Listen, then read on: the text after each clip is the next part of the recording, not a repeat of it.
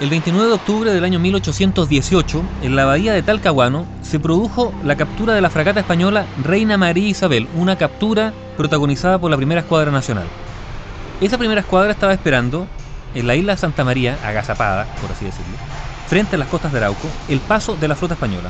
Sin embargo, se enteraron, por un ballenero inglés que estaba en el lugar, que esta poderosa fragata María Isabel y otros cuatro barcos ya habían pasado de largo y estaban en la bahía de Talcahuano, que incluso habían desembarcado a la tropa y que además era probable que estuvieran ya rumbo a Lima.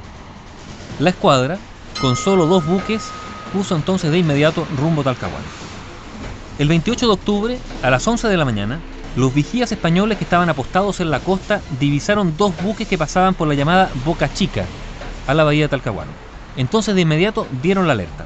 La María Isabel disparó un cañonazo de advertencia e izó al tope su bandera los chilenos contestaron de inmediato con otro disparo de artillería e izando una bandera inglesa. ¿Por qué? Bueno, una estratagema, una pillería, una pillería que hizo dudar a los españoles. Y en efecto, una hora más tarde, los dos buques chilenos dieron la vuelta a la isla y entraron ya derechamente a la bahía de Talcahuano.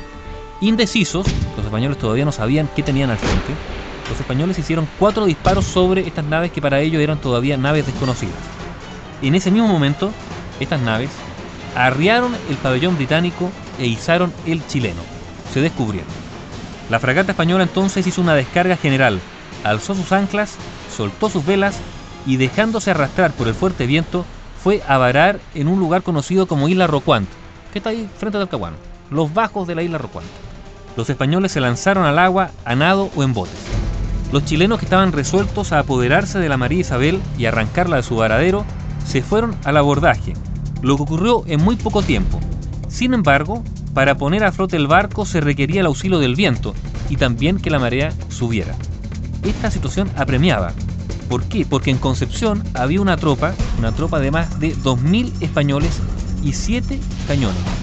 Y se estimaba que no iban a tardar en llegar a Talcahuano para recuperar la fragata. Y efectivamente eso ocurrió.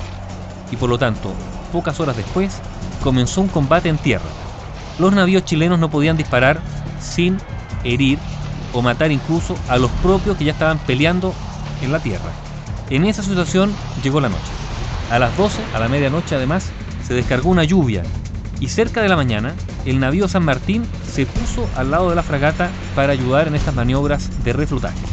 Amanecía entonces ya el 29 de octubre. El tiroteo se renovó. El combate parecía prolongarse indefinidamente. Sin embargo, el tiempo había cambiado y el viento sur comenzó a soplar. Entonces, además, a las 11 de la mañana empezó a subir la marea y el barco San Martín empezó a empujar tratando de zafar a la reina María Isabel. Todos acudieron a la maniobra, soltando incluso sus armas y aferrándose al ancla que la María Isabel tenía a popa. Así escribió el almirante Blanco a Bernardo Higgins. No puede imaginarse la sorpresa que causó a los enemigos el ver flotar la nave capturada. Claro, porque flotaba y se iba con los chilenos a bordo. Inmediatamente las tres naves se alejaron de la playa, se pusieron fuera del alcance del fuego enemigo y tomaron rumbo a la isla Santa María. La captura de la fragata española Reina María Isabel por la Escuadra Nacional en Talcahuano el 29 de octubre de 1818.